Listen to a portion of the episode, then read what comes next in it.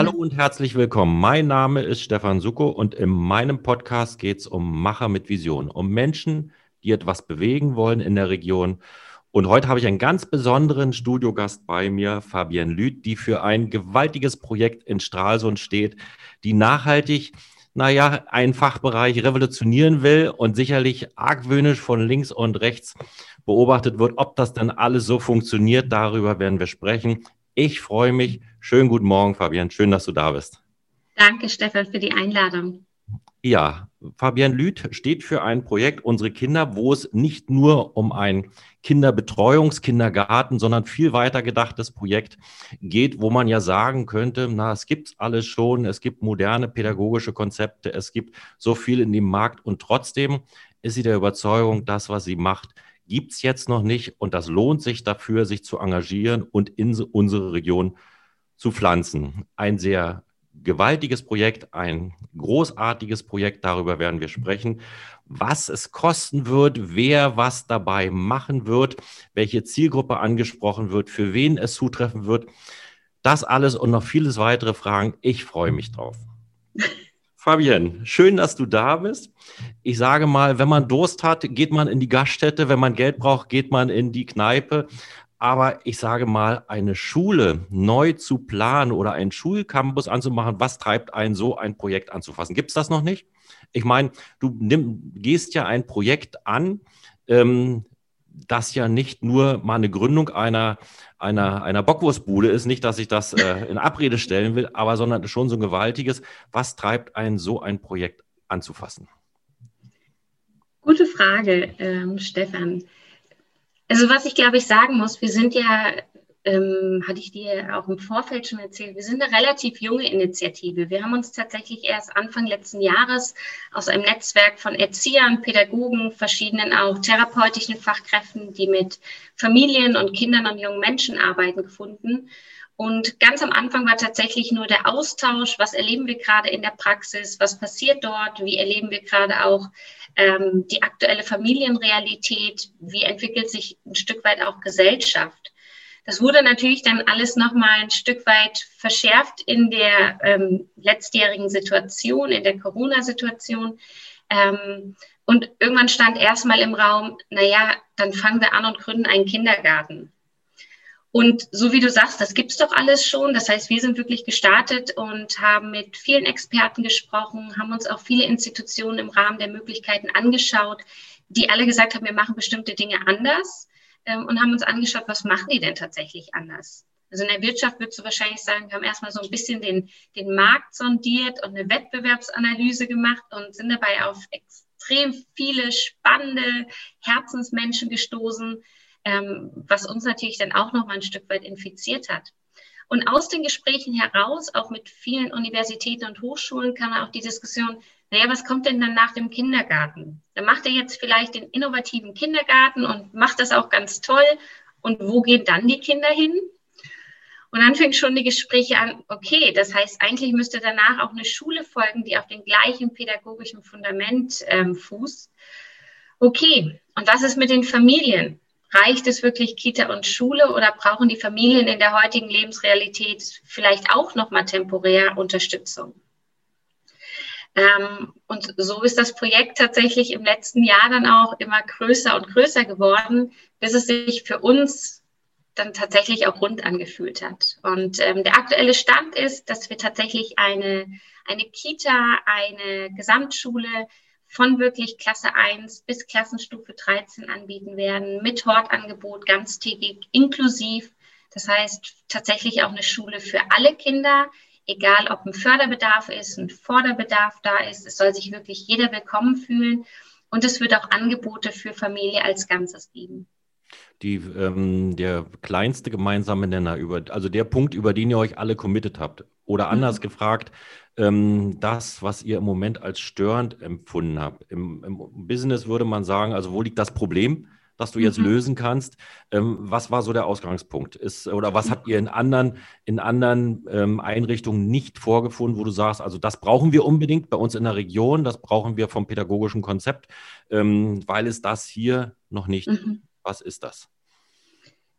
Es sind zwei Punkte tatsächlich. Ähm, das eine ist das Thema dass wir, und wie gesagt, ich komme selber aus dem Wirtschaftshintergrund, habe lange ähm, Organisationen begleitet und in den letzten Jahren auch viele Organisationen im Bereich der agilen Transformation. Also gerade Unternehmen, die sagen, ich bin jetzt in einem extrem ähm, starken Wettbewerbsumfeld und muss mich als Unternehmen auch ein Stück weit neu erfinden und muss deutlich schneller innovationsfähig sein, um am Markt bestehen zu können. Und die Frage daran anknüpfend war schon, bilden wir unsere Kinder auf diese ungewisse Zukunft dort draußen tatsächlich ausreichend vor? Und was braucht es, um mit einer ungewissen Zukunft umgehen zu können? Und da sind ähm, uns vor allem Dinge wichtig gewesen wie Thema lebenslanges Lernen. Wie kann ich Kinder für den Lernprozess begeistern? Wie kann ich ihnen auch Hilfsmittel an die Hand geben, um tatsächlich auch selbst Verantwortung für den Lernprozess zu übernehmen? Aber auch Dinge wie Innovationsfähigkeit, Kreativität. Ähm, wenn ich noch keine Lösung für ein Problem habe, wie muss ich mich dem dann tatsächlich nähern? Und ich glaube, wir kommen ein Stück weit in eine Zukunft, wo wir eben eher mit Problemen konfrontiert werden, wo wir alle noch keine Antwort haben. Ähm, auch das Thema Zusammenarbeit, wirklich auch an Problemen gemeinsam zu arbeiten. Das war einer der großen Punkte, den wir gerne so mit der Überschrift 21st Century Skills ähm, umschreiben. Und der zweite Punkt, der uns sehr wichtig ist, gerade bei den Kleinsten, ist so das Thema Bindung. Ähm, ich glaube, dass vielen Kindern, wenn sie sich in einem wertgeschätzten, angenommenen Umfeld bewegen, dann nochmal das Thema Lernen deutlich leichter fällt. Wir haben tatsächlich in Mecklenburg-Vorpommern noch mit den schlechtesten Betreuungsschlüssel bundesweit, gerade wenn wir uns das Thema ähm, Kindergarten, Krippe anschauen. Und ich glaube, das macht sowohl was mit den Erwachsenen, die in den Systemen arbeiten, Thema Überforderung, vielleicht auch ein Stück weit Burnout, sich alleingelassen fühlen und kommt natürlich auch bei den Kindern an. Das heißt, das sind für mich so die zwei Themen, 21st Century Skills mit Blick in die Zukunft, aber auch ein stabiles Fundament für die Kinder bieten ähm, im Bereich Bindung. Also bevor wir in die Skills nochmal einsteigen, mhm. ähm, was ihr besser und anders machen wollt, ähm, interessiert mich natürlich ganz besonders, wie man Gleichgesinnte sucht. Also ob man mhm jetzt bist du ja in einem, in einem wirtschaftlichen Verhältnis in dem Verein, der dort dahinter steht ähm, oder in der G GmbH, die dort hinter steht. Vorher hast du das ja mit viel Engagement und Herzblut ja quasi im Ehrenamt ähm, mit purem Engagement betrieben, äh, um da voranzukommen. Wenn man Gleichgesinnte sucht, wie spricht man die an? Schreibt eine Mail, hallo, ich bin Fabian Lüth, ich habe davor eine Schule zu gründen, willst du mitmachen? Oder geht man mehr von der Problemseite ran und sagt, also, hallo, ich finde, das gibt es hier noch nicht, ähm, wäre das nicht ein interessanter Ansatz? Also ihr habt ja in dem Beirat, ähm, mhm. Vielleicht sagst du noch mal was zu den Personen, die im Beirat sind. Im Beirat habt ihr ja Hochkaräter, die dieses Projekt begleiten. Ja, kann man ja so sagen. Mhm. Hochkaräter, die dieses Projekt begleiten ähm, und ihre fachliche Expertise einbringen zum Selbstzweck. Also sie äh, werden ja nicht quasi nicht, sie profitieren ja quasi nicht davon. Genau, sind alles ehrenamtlich ja, tatsächlich ja. Engagierte. Genau. Das ist ja nicht selbstverständlich und die dieses Projekt fördern. Ähm, ich sage mal, wie, wie motiviert man solche. Koryphäen? Wie spricht man sie an? Ja, es ist, glaube ich, ein bunter Mix. Ähm, bei vielen war es tatsächlich so, dass wir ähm, angerufen haben oder tatsächlich eine E-Mail geschrieben haben mit unseren Gedanken, was uns bewegt. Ähm, ich sage immer so gern, einfach aus dem Herzen tatsächlich schreiben. Und ich glaube, über diesen gemeinsamen Nenner, dass sich was verändern muss, konnten wir dann auch die Personen gewinnen. Ähm, wie du sagst, unser fachlicher Beirat, und das war uns am Anfang sehr wichtig. Wir haben immer gesagt, wir maßen uns nicht an, Dinge besser zu wissen, sondern wir glauben, und ich glaube, das ist eine unserer guten Fähigkeiten, dass wir einfach viele unterschiedliche Menschen an einen Tisch bringen müssen und genau diese Punkte diskutieren müssen. Wie, wie entwickeln wir uns als Gesellschaft? Ähm, was brauchen wir? Was brauchen wir hier in der Region? Was gibt es gegebenenfalls schon? Was läuft sehr gut und funktioniert? Und wo glauben wir, müssen wir vielleicht noch nachjustieren und was braucht es dafür? Wie habt ihr das und, konkret gemacht? Sag mal, wie, wie hast du sie angeschrieben, hast gesagt, ich komme, jetzt war ja alles digital, das heißt, genau. ich komme mal vorbei, ähm, lass uns mal über das Problem diskutieren oder seid ihr schon in das Projekt eingestiegen? Ähm, es gab bei fast allen tatsächlich ein Vorgespräch via Zoom, so wie wir jetzt auch miteinander reden. Ähm, wir haben eine Mail geschrieben, es gab einen ersten gemeinsamen Kontakt, wo wir mehr vorgestellt haben von unserem Projekt, unsere Ideen grob, ähm, wo dann ganz oft die Frage war, okay, was ist die Erwartungshaltung an mich? Wir gesagt haben, naja, wir möchten einen fachlichen Beirat gründen, der sich auch regelmäßig trifft. Also es ist auch eine Verbindlichkeit, Thema Nachhaltigkeit auch. Wir möchten tatsächlich eine stabile Begleitung und wir möchten tatsächlich auch einen kritischen Blick. Also wir möchten auch gefordert werden. Es geht uns nicht darum, dass alle sich zunicken und sagen, hey, wir machen hier was ganz Tolles, sondern es soll tatsächlich auch eine kritische Runde sein, ähm, wo kontrovers diskutiert wird, was braucht es wirklich, damit am Ende was richtig Gutes bei rumkommt. Und da waren erstaunlicherweise, oder was uns aber sehr gefreut hat, alle auch von Anfang an mit dabei und haben sich verständigt. Und ähm, wir haben, wie gesagt, wir haben jetzt die Universität Greifswald sogar mit verschiedenen Lehrstühlen mit drin, was uns ganz, ganz viel bedeutet, auch dort tatsächlich die Lehrerausbildung direkt, also direkt auch an der Quelle zu sitzen, wie werden heutige Pädagogen ausgebildet, was braucht es, wo sind vielleicht Gaps und wie können wir da tatsächlich auch äh, mit der Praxis einen Anknüpfungspunkt finden. Aber auch zum Beispiel das Thema Inklusion, ähm, Sozialpädagogik ähm, und was uns ganz wichtig war, auch die Praxis mit einzubeziehen. Wir sind zum Beispiel sehr stark mit dem Haus Löwenherz ähm, im Beirat vertreten, die gerade vor dem Hintergrund, was ist die Sorge von Familien, ähm, die Kinder haben mit einer, ja, mit einer Förderdiagnose, ähm, die gerade in der Kinder- und Jugendpsychiatrie mit begleitet und behandelt werden. Was ist dort tatsächlich die Sorge und teilweise auch die Not? Und was bräuchten diese Kinder, die oftmals einfach in den staatlichen Systemen nicht ankommen können? Die, ähm, nun ist es ja so, dass in den verschiedenen pädagogischen Konzepten ja unterschiedliche Herangehensweisen zu dieser mhm. Thematik, also zu der Thematik Inklusion oder zu der Thematik ähm, pädagogische Qualifizierung oder Weiterbildung ja angedacht sind. Was wollt ihr anders machen? Also ich sage mal, es gibt ja die einen, die das Moderne ablehnen und sagen, wir arbeiten im konservativen Stil weiter, so wie schon immer funktioniert hat und auch weiterhin funktionieren wird. Und dann gibt es die anderen, mhm. wir machen alles digital oder wir unterwerfen uns alles, äh, allen Möglichkeiten, die da sind. Ähm, welchen Weg wollt ihr da geben und ähm, was braucht ihr da für Partner, die das mit umsetzen können? Genau, ähm, du hast es sehr schön dargestellt. Wir haben in der Pädagogik ja klassisch so, ich sag mal, den reformpädagogischen Zweig, der oft auch sehr naturnah aufgestellt ist. Ähm, Waldorf fällt da oft ein, Montessori, die viel auch mit natürlichen Materialien arbeiten. Und wie du gerade gesagt hast, im letzten Jahr gab es ja einen riesen Boom von rein virtuellen Schulen, die sagen, die Kinder müssen sich gar nicht mehr begegnen. Es reicht, wenn man sich am Computer sieht. Ich glaube, die Wahrheit liegt tatsächlich in der Mitte und wir brauchen das Beste aus beiden Welten. Ich glaube, Kinder brauchen den Kontakt miteinander, sie brauchen das Soziale, sie brauchen die Gemeinschaft und die sollten wir ihnen auch bieten und trotzdem entwickeln wir uns in eine digitale Welt. Wir sagen immer so schön, ähm, zum Beispiel, ich bin großer Freund sowohl von Montessori und finde auch Waldorf hat ganz, ganz tolle Ansätze. Ich glaube, die Kleinen gerade brauchen auch die Naturnähe. Also so dieses klassische, ich sehe es bei meinen Jungs gerade, Indianer spielen und Pfeil und Bogen und ähm, von jeder Wanderung wird irgendwie Steine und Stöcke mitgenommen. Gleichzeitig sehen wir, wir entwickeln uns in eine digitale Zukunft und darauf darf ich Kinder sehr verantwortungsbewusst darauf vorbereiten und darf auch sagen, was ist der Nutzen, den wir damit verbinden. Ähm, viele fangen ja dann an sagen, naja, die heutige Jugend, die ist nur noch am Zocken oder so. Und ich glaube, wir dürfen die Brücke schlagen und unseren Kindern sehr früh beibringen, wie kann ich neue Medien auch für eine gute Sache einsetzen und wie kann ich Kinder darauf vorbereiten. Plus, wenn wir uns Thema Arbeitsmarktentwicklung anschauen, ist ja auch die Frage, wo finden wir zukünftige Berufsbilder? Und ich glaube, wenn man sich aktuelle Studien anschaut, dann ist das entweder im Bereich tatsächlich an den Menschen orientiert, sei es pflegerische Berufe, also überall, wo tatsächlich auch Empathie, der Kontakt zu Menschen gefragt ist ähm, und gleichzeitig aber auch im digitalen Bereich. Und ich glaube, diese beiden Bereiche dürfen wir einfach gut abdecken und unsere Kinder darauf vorbereiten.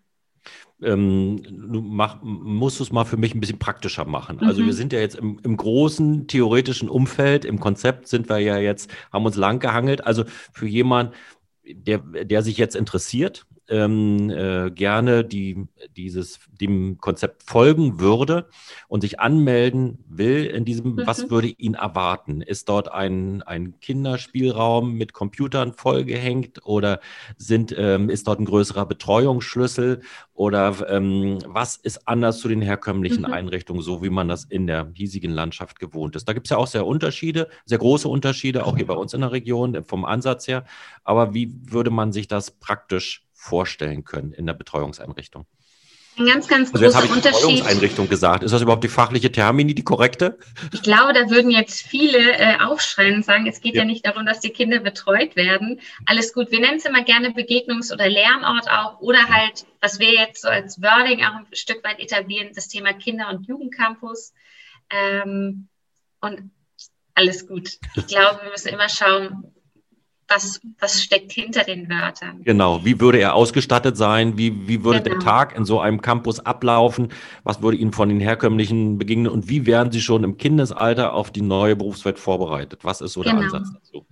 Hm? Ein ganz, ganz großer Unterschied, ähm, den wir machen, den ich hier tatsächlich in der Region in der Form noch nicht festgestellt habe, ist, dass wir Jahrgangsmischung, in Jahrgangsmischung unterrichten. Das heißt, die Kinder werden bei uns ähm, in den Klassenstufen 1 bis 3 gemeinsam unterrichtet. Also nicht quasi, wie wir es vielleicht noch kennen, so wie ich auch die Schule besucht habe, Klassenstufe 1, und dann wird man versetzt in die Klassenstufe 2 und wandert dann in die Klassenstufe 3, sondern bei uns lernen tatsächlich die Kinder in einer Jahrgangsmischung. Also wir lösen die traditionellen Altersstrukturen oder Klassenstrukturen auf weil da ganz, ganz viel auch miteinander lernen, soziales Lernen passiert und, und das ist für uns das Wichtigste, Kinder sich auch unterschiedlich entwickeln. Man sagt das ganz oft so umgangssprachlich bei Jungs und Mädchen ja, ah, die Mädchen entwickeln sich halt ein bisschen schneller, wird ganz oft so gesagt. Naja, eigentlich entwickelt sich ja jedes Kind ein Stück weit anders. Und um diese Möglichkeit auch zu geben ähm, und gleichzeitig wieder Bindung zu ermöglichen, unterrichten wir tatsächlich in Jahrgangsmischung in Dreierstufen. Ein anderer Unterschied, hast du schon angesprochen, ist der Betreuungsschlüssel. Ähm, dass wir tatsächlich ähm, in einer Lernfamilie, wir nennen es tatsächlich auch Lernfamilie, um uns von den traditionellen Schulsystemen ein Stück weit auch zu lösen, ähm, ist tatsächlich, dass dort zweieinhalb feste Bezugspädagogen sind, plus dann eben auch noch Integrationshelfer für Kinder, die nochmal vielleicht eins zu eins Bedarf haben.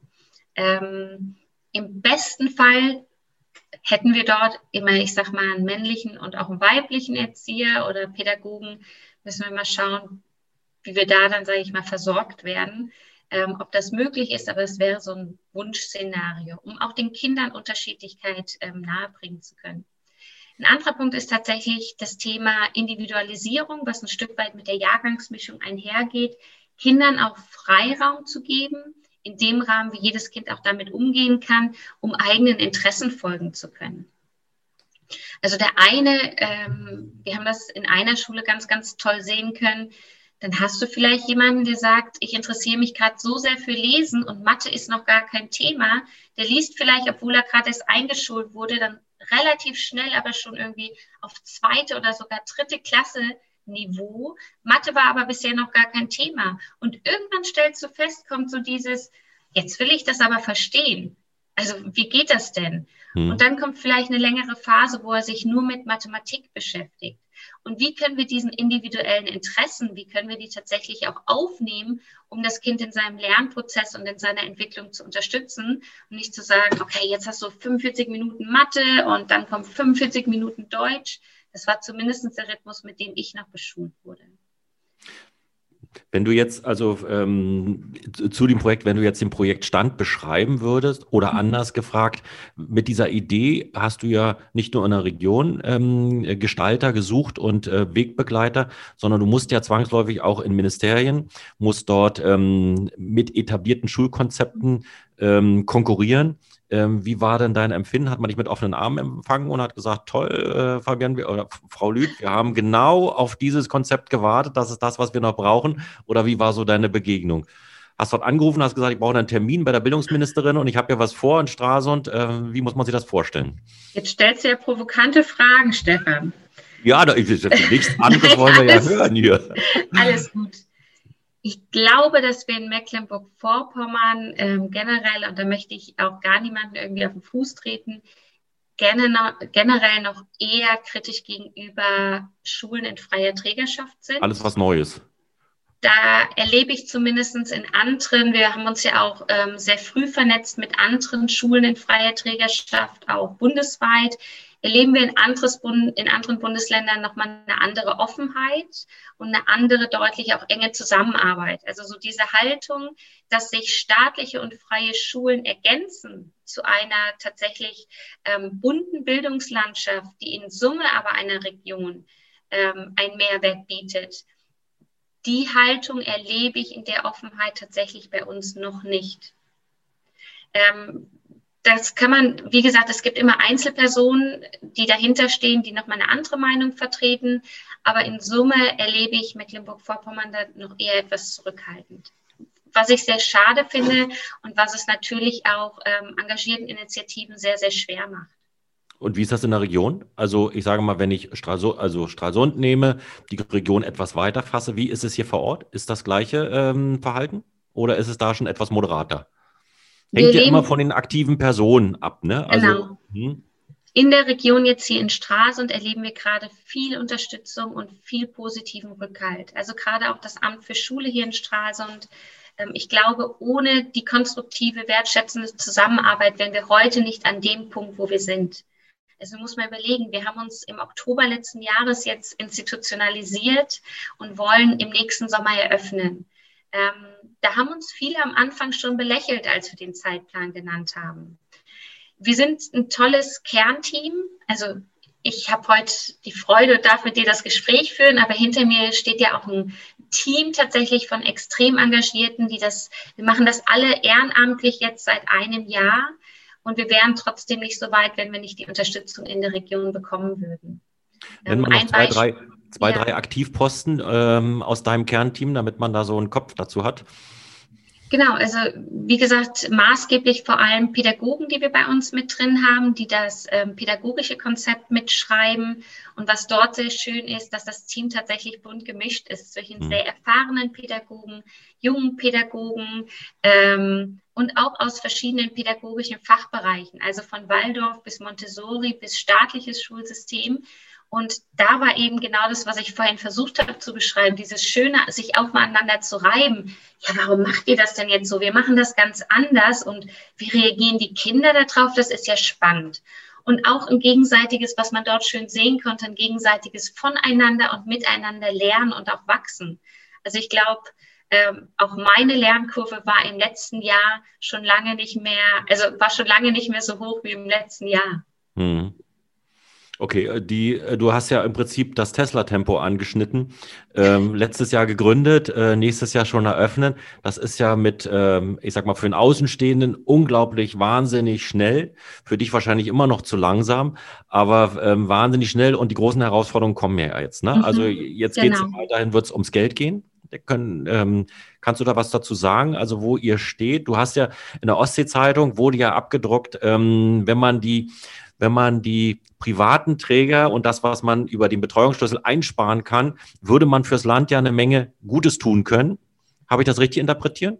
Genau, das ist tatsächlich eine Summe, ähm, die du auch beim Verbund der freien Schulen findest, für jedes Bundesland hochgerechnet. Und quasi, das ist tatsächlich der Betrag, 30 Millionen, die das Land Mecklenburg-Vorpommern jährlich einspart durch die im Land bereits bestehenden freien Schulen.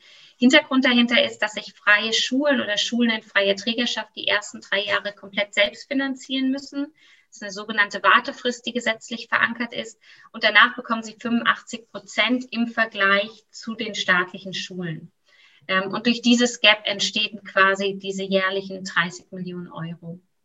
Und euer Fahrplan ist tatsächlich so 1.8. nächsten Jahres soll Schulbeginn sein. Das heißt, ist das korrekt? Also sage ich mal, wenn genau. das Kind da so, so, so loslegt, vielleicht plus minus zwei, drei Tage, vielleicht dritter, achter, aber im Grunde genommen so von dem Slot. Und ähm, es steht aber noch nichts.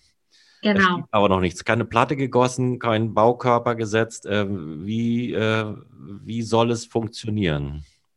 Genau. Ähm, 14.8. ist der Termin, der bei uns ganz, ganz rot ja. im Kalender, äh, auf den sich alles konzentriert. Das ist quasi der Tag nach den Sommerferien. Ähm, Du sprichst es richtig an. Ähm, wir sind mit engem Kontakt mit dem Bauamt. Vor, ich glaube, zwei Wochen jetzt ging tatsächlich auch der Bebauungsplan durch die Bürgerschaft. Da sind wir extrem dankbar. Auch dort viel Unterstützung und auch ganz, ganz viel Vertrauensvorschuss. Also wie du gerade gesagt hast, da steht ja noch nichts. Das musst du dir mal überlegen. Als Eltern soll man sich dafür entscheiden, sein Kind in eine Schule zu geben. Und ich weiß das von unseren Kindern. Ich wollte ja immer hinfahren und mir das mal angucken. Also wie sieht das denn aus? Wie wirkt das? Was für ein Im Gefühl Moment ist ja eine Wiese da? da? ne? Im Moment genau. ist ja genau. nur grüne Wiese. Hm? Grüne Wiese ähm, und sonst tatsächlich nichts. Da braucht man ja ganz, ganz viel Fantasie. Ähm, wir halten an dem Zeitplan fest, wie gesagt, in Abstimmung mit dem Amt für Schule, ähm, in Abstimmung mit dem, mit dem Bauamt. Wir planen im Moment tatsächlich, dass im optimalen Fall im Herbst die Bodenplatte gegossen wird, dass die dann über den Winter aushärten kann ähm, und dass die, wir planen im Moment mit Holzmodulbauten, die dann auch in den Werkstätten vorbereitet werden können über den Winter, sodass wir dann relativ kurzes Zeitfenster tatsächlich auch nur für den Bau benötigen. Ähm, was uns natürlich ein bisschen Bauchschmerzen macht, ist gerade die Rohstoffsituation ähm, auf dem Baumarkt gerade. Es gibt kaum noch Holz auf dem Markt.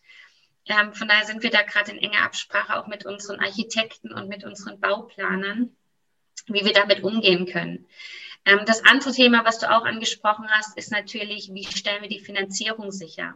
Wir kalkulieren, also wir werden zweizügig bauen. Wir werden einmal, wie gesagt, jetzt bauen für den Startbau und dann werden wir 2026 nochmal nachlegen müssen, weil wir dann überproportional mehr Schüler bekommen. Ähm, und wir kalkulieren für jeden Bauabschnitt aktuell mit rund 2,5 Millionen Euro. Das klingt im Vergleich, wenn man sich staatliche ähm, sieht, relativ wenig. Dann klingt das sehr wenig. Als junge Initiative ist das trotzdem, ja, da schläft man nicht jede Nacht ganz so ruhig. Ja, und ähm, als äh, derjenige, der das Risiko trägt, ist der Verein die, oder jetzt die GmbH? Genau, die gemeinnützige GmbH. Hm, okay. Gut, und für die, die sich für dieses Projekt interessieren, also der, wenn ich jetzt mein Kind in dieses Schulsystem anmelden möchte, wie würde das funktionieren? Ich würde Kontakt mit dir aufnehmen oder wie läuft das? Genau, es gibt ein Anmeldeformular auf unserer Homepage. Ähm, quasi ein kurzer Bogen, Geburtsdatum, welche Klassenstufe interessant ist. Wir beschulen tatsächlich ab nächsten Jahr in den Klassenstufen 1 bis 5. Das heißt, nicht nur ähm, für Schüler, die nächstes Jahr in die erste Klasse kämen, wäre es interessant, sondern auch für Schulwechsler oder wir erleben gerade auch viel Interesse von ähm, Familien, die nach Stralsund gerade beabsichtigen zu ziehen und hier neu ankommen möchten. Ähm, oder man kann auch direkt Kontakt mit mir aufnehmen, weil viele Eltern natürlich im Vorfeld noch Fragen haben. Also was ja auch berechtigt ist, ähm, wie du sagst, da steht noch nichts, man kann sich noch nichts angucken. Da möchte man ja auch wissen, wer dahinter steht. Ähm, und dann haben wir quasi ein Auswahlverfahren mit unserem fachlichen Beirat. Kann man sich vorstellen, das Thema Geschwisterkinder haben eine Priorität. Uns ist wichtig, dass es gleich viele Jungs und Mädchen ungefähr gibt. Ähm, das war eine große Empfehlung aus unserem fachlichen Beirat. Und ganz, ganz wichtig, wir möchten tatsächlich auch eine Heterogenität sicherstellen. Also wir wollen keine Blase dort abbilden, was ja auch der Vorwurf an viele Schulen in freier Trägerschaft ist, sondern wir möchten tatsächlich auch, dass alle gesellschaftlichen Schichten ähm, sich dort willkommen und zu Hause fühlen und die Kinder genau diese Heterogenität, mit der sie auch später im Leben konfrontiert finden, auch dort schon in der Schule ja, damit lernen, auch umzugehen. Ich glaube, das ist die Basis auch für Toleranz. Also wir sind schon im Finale. Wir sind schon im Finale, aber zwei Fragen liegen mir noch, auf der, liegen mir noch auf der Brust. Ähm, die Kernfrage, um die sich alles dreht, was ja auch meine persönliche Profession ist, ist das Personal. Das heißt mhm. also, ähm, die Qualität der Schule oder der Einrichtung wird ja im Wesentlichen geprägt von den Menschen, die das Konzept tragen und ähm, die man dafür findet. Nun ist das, also ich sage mal, für einen Pädagogen ein unglaublich kurzer Zeitraum. Ne? Also wenn ich heute gucke aufs nächste Schuljahr, ich bin jetzt im so und so vielten Semester und ich weiß, jetzt kommt ähm, jetzt kommt der Schulbeginn oder es kommt das Referendariat oder es kommt die Kündigungsfrist oder wie auch immer ich meine Akquisestrategie fahre. Ähm, wie wollt ihr das pädagogische Konzept umsetzen, mit welchem Personal das im Moment noch nicht vorhanden ist, das ihr mhm. akquirieren wollt, mit der Idee identifizieren wollt und angemessen bezahlen? Wie soll das funktionieren? Wo akquiriert ihr? Wo seht ihr Potenziale? Was empfindet ihr im Moment für ein Feedback, wenn du akquirierst im Personalbereich? Wir sind tatsächlich in der glücklichen Situation, dass wir bisher nicht akquirieren mussten, sondern dass wir tatsächlich schon viele Stellen für die ersten zwei Schuljahre nach Eröffnung besetzen können und eher tatsächlich schon ins dritte Jahr aktuell planen. Also sag mal was, sag, sag, mal zu, was zu den, sind das Kollegen, die vom Ruhestand stehen? Sind das so Absolventen? Sind das Quereinsteiger? Was ist da so eure Zielgruppe? Ähm, wir haben bisher tatsächlich, mit denen wir planen, ähm, nur ausgebildete Pädagogen, dort aber tatsächlich extrem junge Pädagogen und sehr erfahrene. Also es ist ganz, ganz spannend zu sehen. Ja. Genau, eine bunte Mischung und ich glaube, die braucht es auch und die macht es auch aus. Langfristig ist mir ganz, ganz wichtig, ich bin immer ein Freund, ich komme ja selber aus dem Personalbereich, mir ist das Thema Haltung immer ganz wichtig. Also ich glaube, man kann viel und ich glaube, dahin müssen wir auch gehen, ähm, Personal on the Job beibringen. Also wirklich auch miteinander lernen, voneinander lernen, vor Ort miteinander lernen und nicht zu erwarten, wenn die von der Uni kommen, sind die fertig. Ich glaube, das ist das große Umdenken, was wir brauchen, sondern wirklich auch zu sagen, wie können wir, egal ob junge oder ältere, wie können wir die tatsächlich begleiten in eine neue Form, wie wir Schule leben wollen. Ähm, wir sehen es gerade, und das finde ich super spannend, ähm, gerade im letzten Jahr. Viele der älteren vielleicht Pädagogen oder Pädagoginnen brauchen noch Unterstützung im Umgang mit neuen Medien. Wie mache ich denn tatsächlich jetzt ein gutes ähm, online-pädagogisches Konzept? Welche Tools nutze ich da? Ähm, wie kann ich die tatsächlich auch bestmöglichst an den Schüler oder an die Schülerin bringen? Was für Möglichkeiten gibt es da überhaupt? Ähm, und ich glaube, da entstehen dann ganz spannende Lernpartnerschaften auch, weil da die Jungen vielleicht auch aus ihrem Privaten ähm, ganz anders natürlich schon mit umgehen. Und ich glaube, da müssen wir ein Stück weit hingehen. Das heißt, wo wir im ersten Schritt drauf gucken, was ist die Haltung? Die Haltung gegenüber dem Kind. Ähm, glaube ich, dass Kinder gerne lernen? Das ist für mich ein ganz, ganz wichtiger Punkt. Oder gehe ich hin, naja, das ist halt ein Zwang und wenn ich da nicht mit Zwang dran gehe, dann kommt da auch nichts.